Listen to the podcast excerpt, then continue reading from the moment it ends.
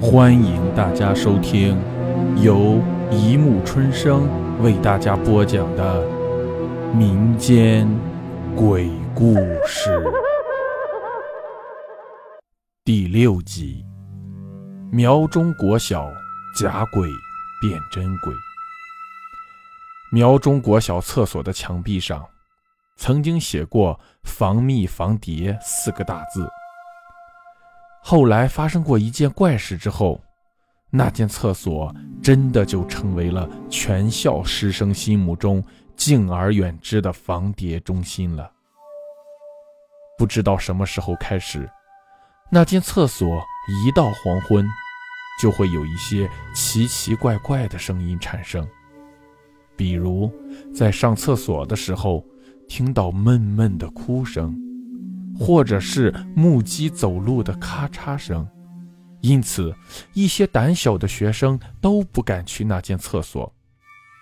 除了莫名其妙的怪声音之外，入夜后常常有人看见厕所旁边有白影晃动，于是厕所闹鬼之说便不胫而走。后来，有位老师在上厕所时。被窗外一张可怕的脸吓得哭了出来。根据那名老师的形容，那张脸惨白惨白的，一点血色没有，两只血红的眼睛恶狠狠地盯着他，吓得他一脚跌倒在地。后来好不容易鼓起勇气站起来，而那张脸早已无影无踪。不过校方的解释。却只是匪谍故意扮鬼吓人，要学生小心提防。后来校方又说，那是一些变态者偷偷潜进厕所旁偷窥，要学生最好结伴去上厕所，以免惨遭狼吻。不管是匪谍扮鬼吓人，还是变态者装鬼偷窥，最后因为厕所死了一个人。这才搞清楚厕所闹鬼的怪事，果然是人为的，大家才安心下来。那天正好是早上的打扫时间，几个负责打扫厕所的学生发现里头有道门打不开，有个学生想翻过墙过去开门，才爬上墙头，马上就怪叫一声，从墙上摔了下来。有有有有有有鬼！大家一听有鬼，顿时吓得一哄而散，赶紧找老师来处理。老师们随着学生的指引，也攀上墙头往那间厕所里看，果然里头躺着一个很可怕的人。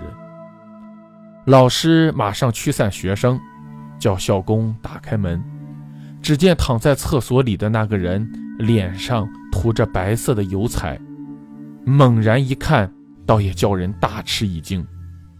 更可怕的是，那个人的头居然被扭至背后，嘴角还残留着一抹乌黑的血迹。很显然的，那个人是被人活活扭断脖子而死。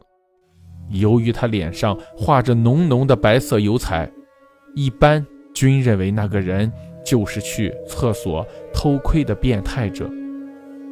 虽然也有人怀疑那个人的死状为什么会如此凄惨，但警方没有任何追查线索，只好把这件事当成悬案，而厕所闹鬼之说只好到此告一段落。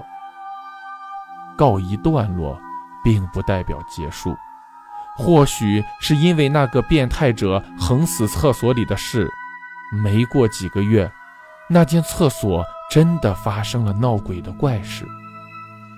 刚开始，那间厕所因为曾经发生过命案而封闭了一段时间，后来因为学生的要求，才又重新打开启用。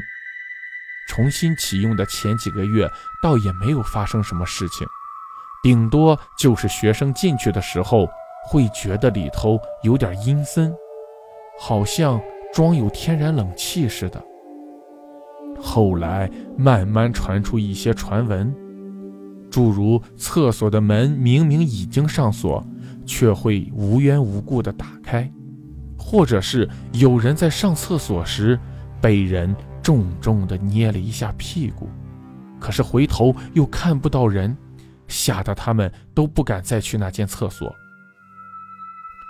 我最倒霉了，学校那么多学生，偏偏就让我给碰上了。徐小平想起那件撞鬼的事，心里头还有点惊悸。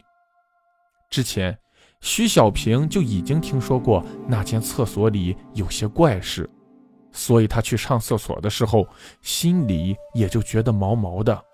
每次都是和同学一起去，因此也就没有那么害怕。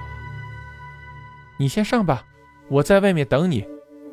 徐小平的同学好心让徐小平先用厕所，徐小平点点头，便走了进去。一开始，徐小平也不觉得有什么异状。过了一会儿，忽然觉得身后传来一阵森冷的寒意，同时觉得有人在偷窥他，令他毛骨悚然，微微的有点不自在。当时徐小平也不敢想太多，只想赶快离开厕所，三两下就穿好衣服。忽然，他的后背被人拍了一下，徐小平不加思索地转头去看，顿时被眼前的景象吓得尖叫出声。徐小平一转头，只见一张白灿灿的脸孔居然贴在墙壁上，冲着他咧嘴一笑。这一笑可吓飞了徐小平的三魂七魄，手忙脚乱地打开门，他一个箭步就要往外冲。就在这个时候，徐小平只觉得头皮一紧，吓得他哭起来：“不要抓我的头发，不要抓我的头发！”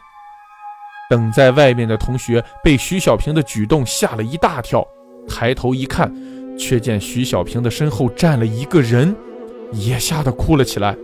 这两个人一哭，厕所里所有的人都围了过来。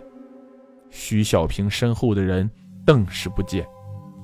徐小平只觉得头皮一松，马上冲出那间厕所，和尾随而至的同学蹲在地上抱头痛哭。消息传出后，那间厕所再度被封了起来，若干年后就拆掉了。至于日后，是不是还有类似的事情发生？徐小平可就不知道了。